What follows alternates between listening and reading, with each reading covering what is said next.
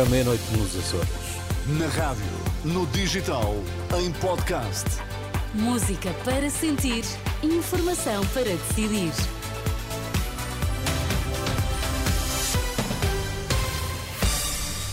Notícias na Renascença, destaques a esta hora. Durão Barroso foi à campanha da AD dizer que há que ter orgulho no passado, também no tempo da Troika. A partir dos Estados Unidos, Joe Biden anuncia o lançamento de ajuda aérea na faixa de Gaza.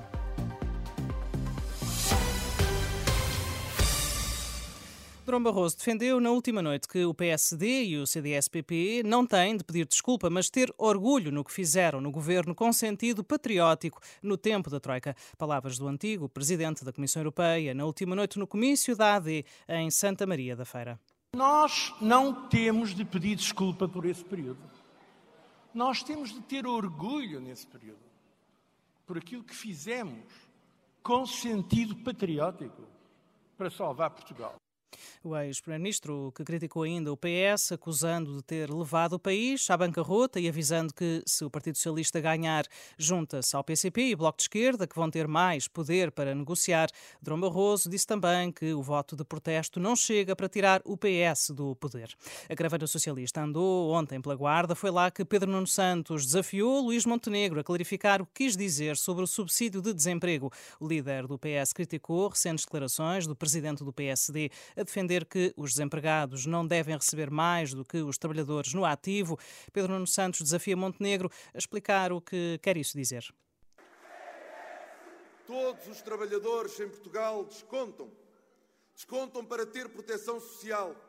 O subsídio de desemprego é uma prestação contributiva, isto é, resulta das contribuições que todos os meses os trabalhadores e os seus patrões vão fazendo. E essas contribuições servem para nos dar segurança, para dar segurança a cada trabalhador que, caindo numa situação de desemprego, tenha uma proteção para não cair no chão. Essa é a função do subsídio de desemprego. E, portanto, era muito importante que o líder do PSD clarificasse o que é que quis dizer com a declaração que fez. Palavras de Pedro Nuno Santos na última noite perante militantes socialistas na Guarda. É uma melhoria. O rating de Portugal subiu para A-, atribuído pela agência de notação financeira Standard Poor's, que avalia o risco de financiamento da República Portuguesa. O governo já reagiu. O Ministério das Finanças lembra que todas as agências já colocaram Portugal no patamar A. Irá permitir que a dívida nacional passe a ser elegível para investimentos por um maior número de operadores internacionais, o que possibilita juros mais baixos.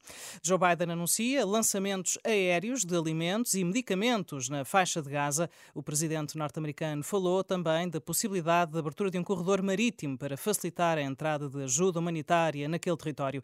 Desde a Casa Branca, Joe Biden disse que a ajuda que está a chegar a Gaza não é suficiente, disse que há vidas inocentes em jogo e afirmou também esperar que em breve seja alcançado um acordo para a libertação dos reféns detidos pelo grupo islamita Hamas e um cessar-fogo de seis semanas na ofensiva israelita na faixa de Gaza para permitir a entrada de ajuda humanitária.